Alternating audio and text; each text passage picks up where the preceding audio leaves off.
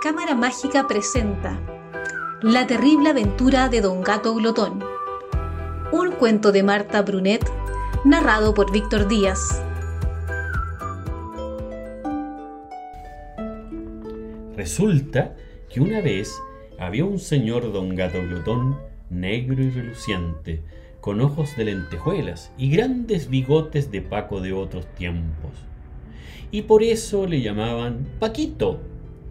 Pero tú y yo le llamaremos Don Gato Glotón. Hay que ver lo que comía ese animalito. Sopitas de leche, pan con mantequilla, filetitos de ternera, pechuguitas de pollo, alas de perdiz, Siempre andaba gasuso y con los años el apetito le iba en aumento, a la par que se le refinaba. Porque este don gato glotón, en sus años mozos, comía buenamente lo que se le ponía delante, sin refunfuños ni desdenes. Pero al correr del tiempo fue tornándose mañoso y solo aceptaba lo mejorcito que se guisaba en la casa.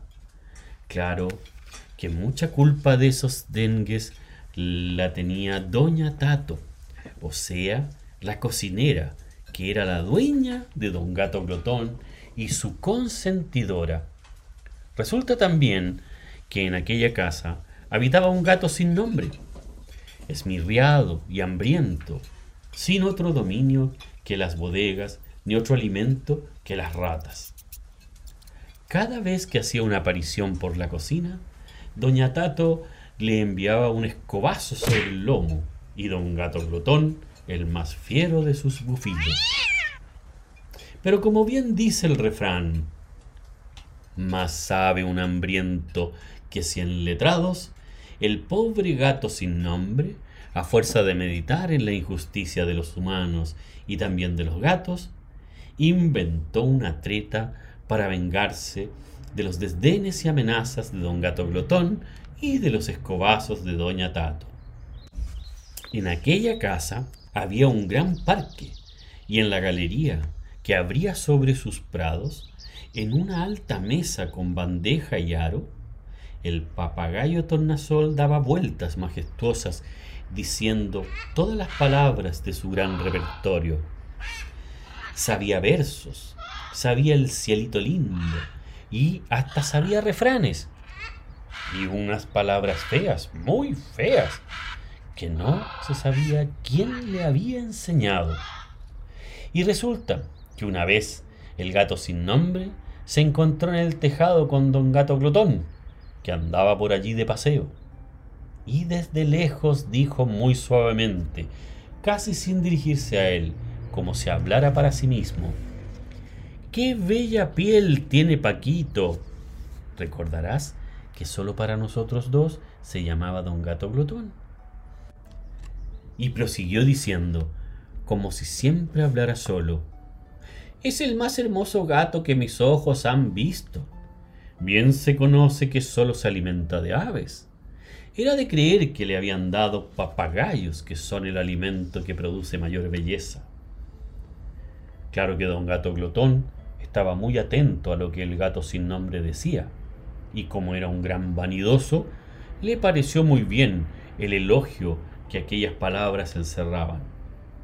El otro siguió diciendo Bien hace doña Tato en alimentarlo con papagayos tornasoles. ¡Qué piel! ¡Qué seda! ¡Qué terciopelo!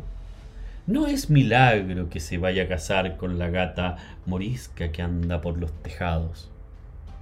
En ese momento, don Gato Glotón, como si no hubiera oído nada, siguió andando, porque justamente las palabras del gato sin nombre le recordaron que su novia lo esperaba.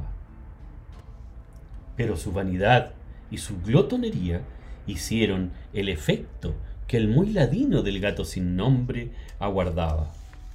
Al día siguiente, don Gato Glotón se mostró completamente displicente con cuanta golosina le presentaron, para gran desesperación de doña Tato, y por la tarde se fue a colocar cerca de la alta mesa con bandeja y aro en el que el papagayo tornasol daba sus vueltas y más vueltas. Y don gato glotón, por más que miraba en todas direcciones, no atinaba a averiguar quién hablaba por esos lados. Y sin saber cómo, pasó el accidente. Don Gato Glotón dio un salto y agarró al papagayo tornasol de las plumas del cuello, saliendo con él a la rastra, como una flecha, parque adentro. El papagayo tornasol se asustó tremendamente al principio, pero después recobró el alba y empezó a dar los más terribles chillidos, diciendo en tropel todas sus palabras que ya sabes, que eran muchas y algunas muy feas, de esas que no se deben decir. Y resulta que don Gato Glotón casi se murió de susto cuando sintió que el papagayo tornasol hablaba, porque él creía que solo lo podían hacer los señores hombres. Y fue tal su espanto que soltó su presa y se quedó mirándola. Erizados todos los pelos, que eran su orgullo, muy abiertos y redondos los ojos. Y aquí cambió la escena, porque el papagayo tornasol enfurecido se le fue encima y de cada picotazo que le daba eran mechones de pelo que le iba quitando. Esto entreverado con palabras y palabrotas. ¿Para qué te digo cómo maullaba don gato glotón?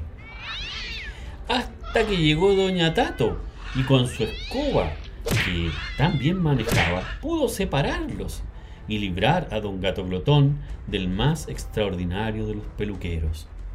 Y mientras esto pasaba, el gato sin nombre se reía silenciosamente de su pequeña venganza.